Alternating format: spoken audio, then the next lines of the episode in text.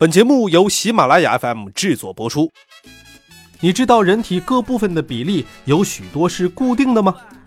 早在古罗马时代啊，就有人发现了这一点。这个人呢叫马库斯·维特鲁维斯，是当时著名的建筑师，参与建造了很多著名的神庙。所以出于职业的习惯啊，维特鲁维斯呢对测量数据特别的敏感。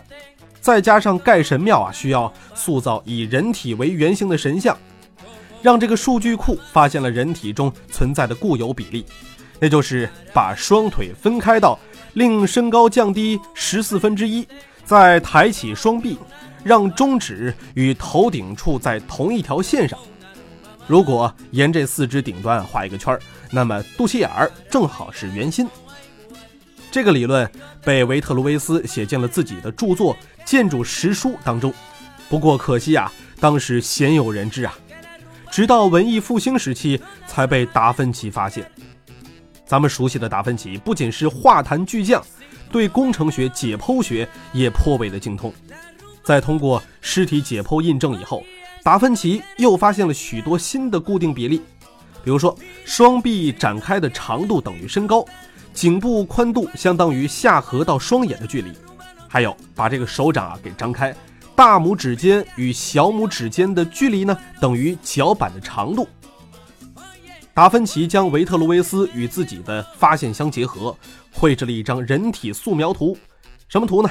人体以十字形和火字形姿态被嵌入了相交的矩形和圆形当中，清楚地表现出了人体上的固定比例。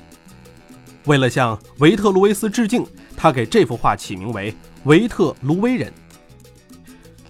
鲁特卢维人问世之后呢，成为了后世画家、雕塑家在创作人物的时候的一个比例范本。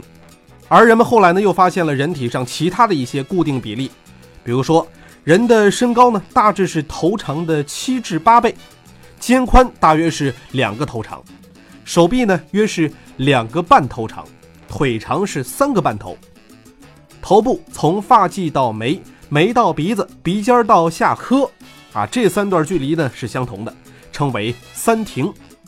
还有脸的宽度呢，正好有五个眼长，所以称为五眼。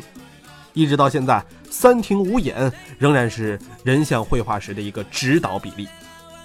其实长久以来，在宗教啊、审美等因素的影响之下，人们对某一个特定比例呢有着不自主的偏好，认为只有满足了这个比例的东西，看起来才舒服。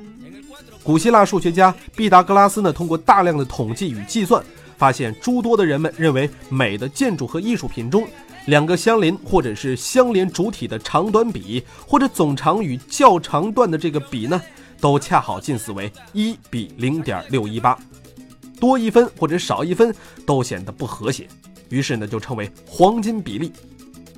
而人体中不论是高矮、胖瘦、美丑，其实啊。都处处存在着黄金比例，比如说肚脐是人上半身与下半身的黄金分割点，还有肘关节的存在，让大臂与小臂和手呈现出了黄金比例，还有眉毛呢，则是整个头部的一个黄金分割点。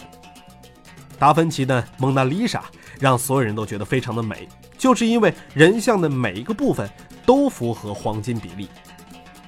人体的固定比例呢，除了被运用在艺术创作上，也在生活产品的制作中发挥着巨大作用。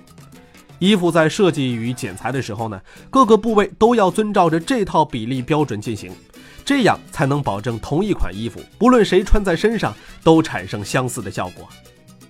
其实这套比例在生活中啊，也可以当做一把尺子用。比如说买裤子的时候不方便试穿，就可以用叠起的这个裤腰呢，在脖子上围一圈。再拿大腿那个部位呢，往你的大臂上围一下。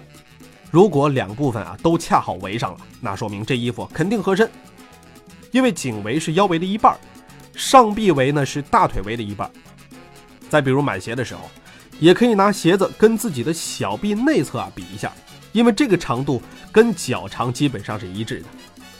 买上衣不知道这个肩膀合不合适，那么用身高除以四就是肩宽。